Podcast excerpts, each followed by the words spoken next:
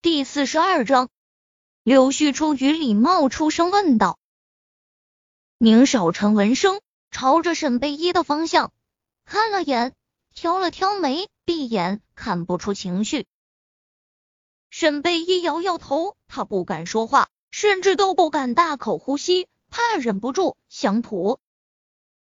高文越过闭目养神的宁少臣，看向沈贝依，眼里都是轻蔑。还真是千金身体，丫鬟命吧。沈姐，你没事吧？哎呀，真是对不起呀！早知道你晕这么厉害，我就不应该让你过来跟妆了。沈贝依感到胃里一阵翻腾。对呀，他差点忘了，他是来给人家跟妆的。深吸了口气，他扶着凳子起身，走向高文，拿人工资替人办事。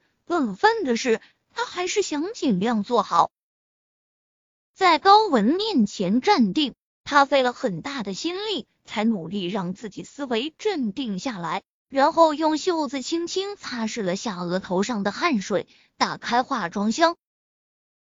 见他突然走过来，船上的几个人都有些惊讶，高文同样也是非常吃惊。申姐，你先坐下，我这没关系。少补一次妆不会怎么样。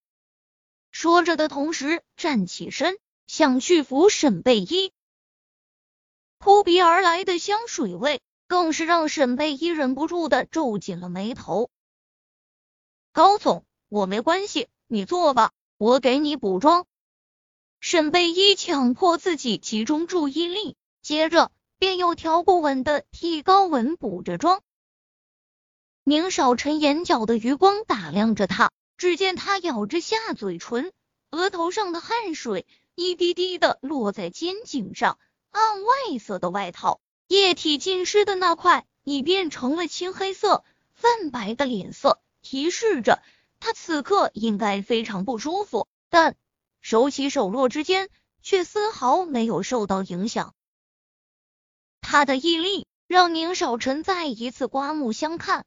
认知里再次刷新了对他的看法，只是看着他的面色，心里莫名的有些不悦。不悦什么呢？他问自己：不悦看到这女人的坚强，还是看不得她的这份隐忍？闭眼，他强制性压下想再去看她的想法。